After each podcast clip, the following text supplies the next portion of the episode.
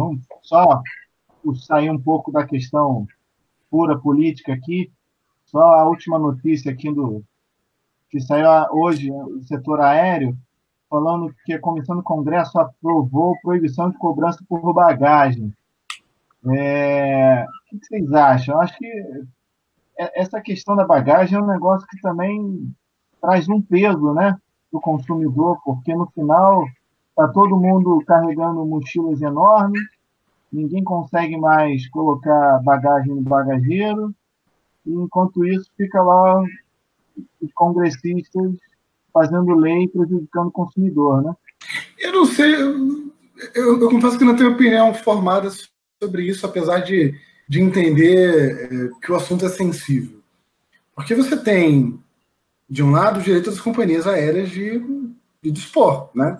Afinal, é uma pauta que eu não sei se chega a ser é, é, de cunho tão importante para ser regulada. Né? E no final do dia, é, deveria prevalecer a liberdade entre, a, entre as companhias aéreas.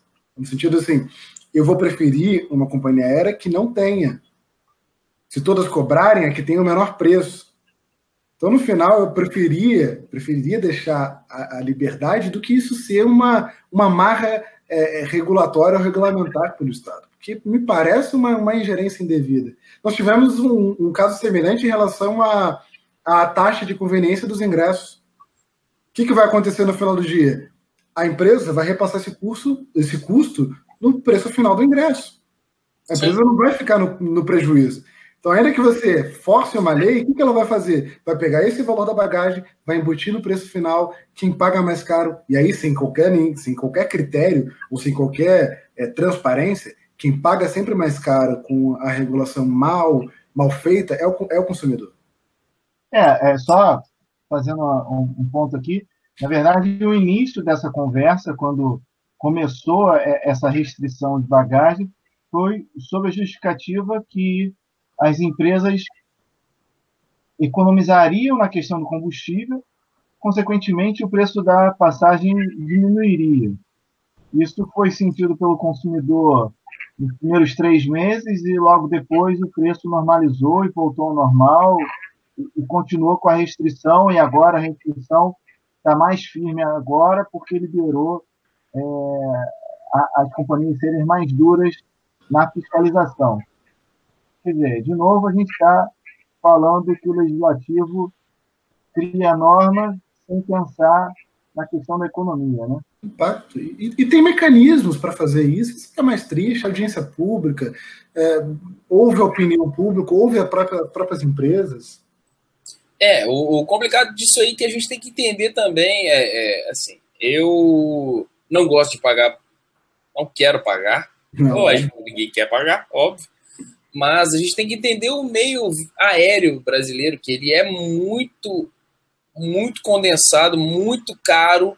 A malha aérea brasileira, o custo é muito alto, manutenção de aeroportos é muito alto. Então, é, é, é, é difícil a gente chegar à conclusão, lógico, se a empresa, se as empresas elas disseram que, abaixar, que o valor da passagem abaixaria, de fato era para ter mantido baixo. Mas aí a gente tem um, um esquema em que a Avianca entra em, em, em recuperação judicial, que isso compromete grande parte da malha viária aérea brasileira, ela começa a cancelar voos, isso a, a, operação das outras empresas passam a ser mais altas, porque você tem que pagar mais caro para manter e para utilizar o aeroporto.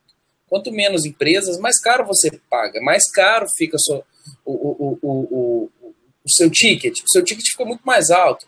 Então é, é complicado, porque a gente tem que entender o meio para poder chegar a uma conclusão que seja razoável. Porque não adianta, como até o Rafael disse, não adianta o legislativo editar uma lei impedindo o, o, as empresas aéreas de cobrarem pela bagagem despachada. Porque o que, o que impede um investidor internacional de acreditar que o Brasil vai editar uma lei impedindo que o preço da gasolina suba? É. Nada. Exatamente. E, e o reflexo disso ele é muito mais amplo, é, é, politicamente e economicamente, o reflexo é muito mais amplo do que a simples legislação realizada em função da, da, da, do impedimento de cobrança de bagagem.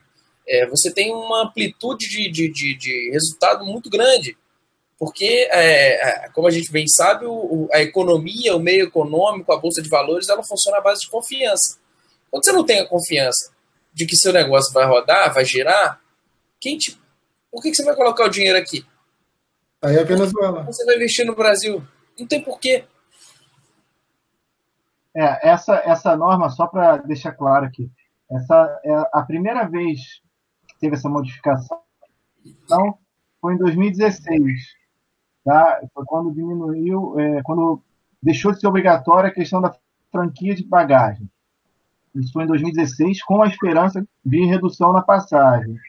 Em 2017, a ANAC lançou um relatório falando que não alterou em nada. No primeiro, do, segundo semestre ao primeiro semestre de 2017, a passagem já voltou ao normal e vida que segue, e cada vez menos com bagagem, sem bagagem, redução nenhuma. Quer dizer, complicado, né? Bem, é vamos